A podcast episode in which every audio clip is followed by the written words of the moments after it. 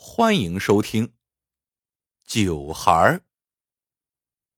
清朝时候，德州有个名叫秦不醉的人，四年前忽然变得酒量惊人，一日不饮上几坛，便馋的不行。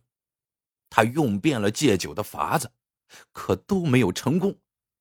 没两年，家底儿被他喝光了，老婆对他失望至极。带着儿子离家出走，一别三年，杳无音讯。这天，秦不醉在街上瞎逛，天上忽然飞过一群鹰。这些鹰体型硕大，以前从未见过。秦不醉看着害怕，拔腿钻进酒馆。酒足饭饱，秦不醉走出酒馆，迎面跑来一个七八岁大的小男孩。秦不醉躲闪不及，被小孩一头撞翻在地。秦不醉爬起身，正要训斥，小孩惊慌的说：“说，有坏人要抓我，救救我！”秦不醉朝远处一看，果见一人向这边追来。秦不醉心善，见小孩扎着个小麻花辫，很讨人喜爱，正不知如何救他。小孩撩起秦不醉的长衫。就钻了进去。那人没寻到小孩，就瞪着凶巴巴的眼睛走了。见那人走远，小孩从长衫里钻出来，对着那人的背影做着鬼脸说：“了了了，想抓我没那么容易。”看着小孩，秦不醉想到了自己的儿子，他问小孩家在哪里，为何一个人在外面跑？小孩说。我叫小五，无父无母，是个孤儿。见小五可怜，秦不醉买了两个烧饼给他吃，带他回了家。这一天，秦不醉买来三坛酒回家，他先喝了一坛，等醒来之后，发现另外两个酒坛也空了。秦不醉闻到小五身上有股酒味便问：“酒不是你喝了吧？”小五把头摇得像个货郎鼓。我这么小，哪能喝下这么多酒？秦不醉嘿嘿一笑，觉得也是啊，别说是酒了，就是两坛水，小五的肚皮也盛不下呀。酒瘾上来了，不喝不行，于是他又去买了两坛。秦不醉喝完一坛之后，就把剩下的一坛酒藏到了柜子里。可不想上了趟茅房的功夫，这剩下的一坛酒又没了。难道这酒被鬼喝了？秦不醉不信这个邪，又去买了一坛酒，藏在柜子里。这回呀，他学聪明了，假装睡着，要看看究竟是谁偷酒喝的。不多久，柜子忽然传来了响动。秦不醉把眼睛睁开一条缝一看，顿吃一惊，偷酒喝的竟是小五。只见小五从柜子里抱出酒坛，就大口大口的喝，那满脸幸福的模样，就像是渴了几天的人喝到糖水一样。秦不醉悄声下床，一把抓住了小五。小五见事情败露，尴尬的吐了吐舌头。秦不醉好奇。一个小孩儿怎么能喝下这么多酒而不醉呢？小五说：“说，其实我是酒孩儿。”秦不醉惊问：“酒孩儿？”小五说：“是的，我兄弟六人，酒量各不同。大哥名叫一杯醉，二哥叫十杯倒，三哥叫百杯晕，四哥叫千杯睡。”我小五酒量最好，名叫万杯笑。秦不醉这下明白，小五为何连饮几坛酒都不醉了。这秦不醉一人喝酒，钱都不够呢，眼下又多了个小五，怎么办呀？这一天，秦不醉正犯愁呢，看到官府外贴出了一则告示，告示说，官府要举办一场斗酒大赛。比赛者一拼变酒，二拼酒量，酒魁王可获得百坛美酒和百两银子。秦不醉顿时眼前一亮，这小五酒量无敌，比酒量定能拔得头筹。可再往下看，秦不醉就傻了。参赛者要年满十八。秦不醉垂头丧气的回到家，把告示一说，小五笑了：“，这难不住我。”秦不醉忙问小五有何妙计，小五说：“我能飞能走，能饮能献。你参加酒赛，我隐身在你口中，你只管大口喝酒，保证不醉。”秦不醉听后。喜上眉梢，立马去府衙报了名。五日后，迎来了斗酒大赛，参赛场地选在府衙外的一片空地上，知府高坐在太师椅上，对百余名参赛者宣布比赛规则。大赛共分两轮，第一轮是比拼辩酒，共二十余种酒，辨别无误者胜出。第二轮拼酒量，饮最多不醉者胜出。综合两轮成绩，头名获酒魁王称号。酒量变大的这些年，秦不醉把本地的酒全都饮遍了，闻闻味道就知道酒的品种。不到半个时辰，秦不醉就将二十多种酒全品了出来。第二轮拼酒量。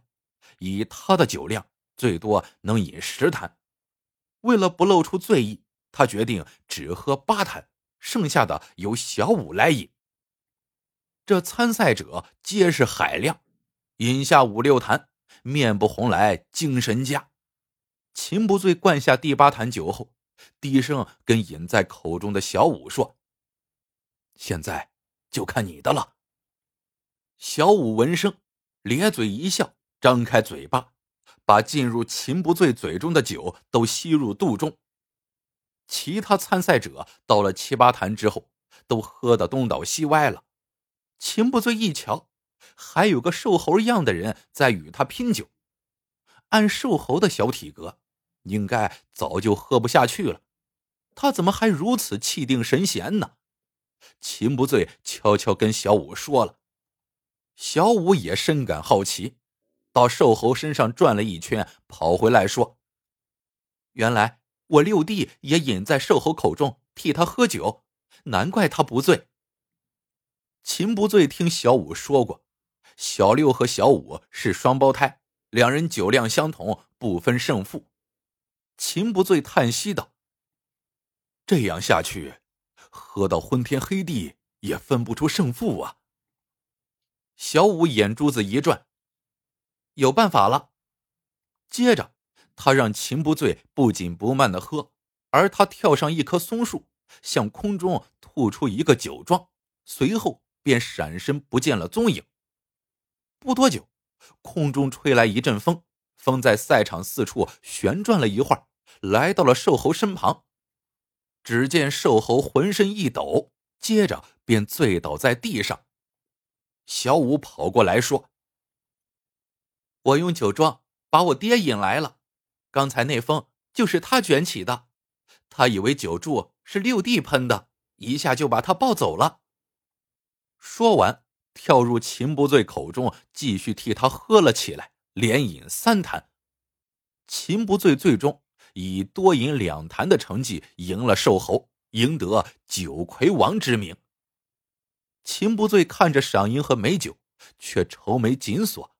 小五问他怎么了，秦不醉说：“因为嗜酒，老婆孩子都离我而去，有酒无家，我高兴不起来。”就在这时，秦不醉忽然发现人群中站着老婆翠花和孩子，他放下赏银，急忙奔了过去。可翠花见了他，转身就走。秦不醉见状，呜的哭了起来。拉住翠花，哭诉这几年的思念，并保证今后一定戒掉酒瘾。看着秦不醉悲伤的神情，小五忽然跟翠花求情说：“神，您原谅秦叔吧，我可以帮他戒掉酒瘾。秦不醉听后一惊：“你能帮我戒掉酒瘾？”小五说：“我们酒孩寄身于人，其实是有苦衷的。你前些年酒瘾加重，是因为我三哥百杯晕一直藏在你身上不肯出来。”秦不醉不敢相信的问：“你哥哥在我身上哪个地方藏着？”小五拍了拍秦不醉的肚皮说：“哥哥，快出来吧！”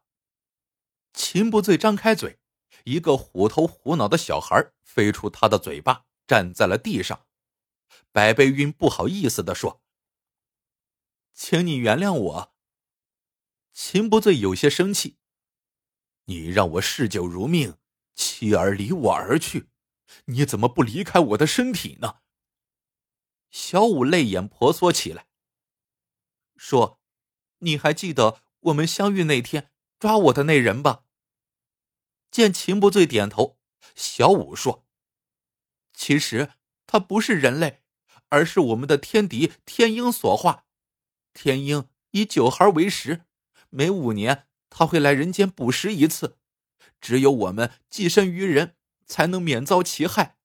今天。”我进入你口中替你喝酒，我才发现三哥也藏在你身体里。秦不醉真想不到小五他们的处境如此危险。百倍晕说：“说，以后我们就控制住自己的酒瘾，隔几天换一个人藏身。”就在这时，小五哥俩忽然惊叫一声，秦不醉和翠花抬头一看。只见空中数不清的天鹰正伸着利爪向小五他们俯冲而来。就在这危急时刻，翠花对小五哥俩大喊一声：“你们俩快点藏到我们身上吧！”小五哥俩听后，迅速躲到了秦不醉和翠花的口中。由于得到庇护，小五哥俩躲过了天鹰的捕食。天鹰离开之后。翠花答应跟秦不醉回家，并对小五哥俩说：“如果没有你们，秦不醉得不到这么多赏银和美酒，我们也不可能在今天重归于好。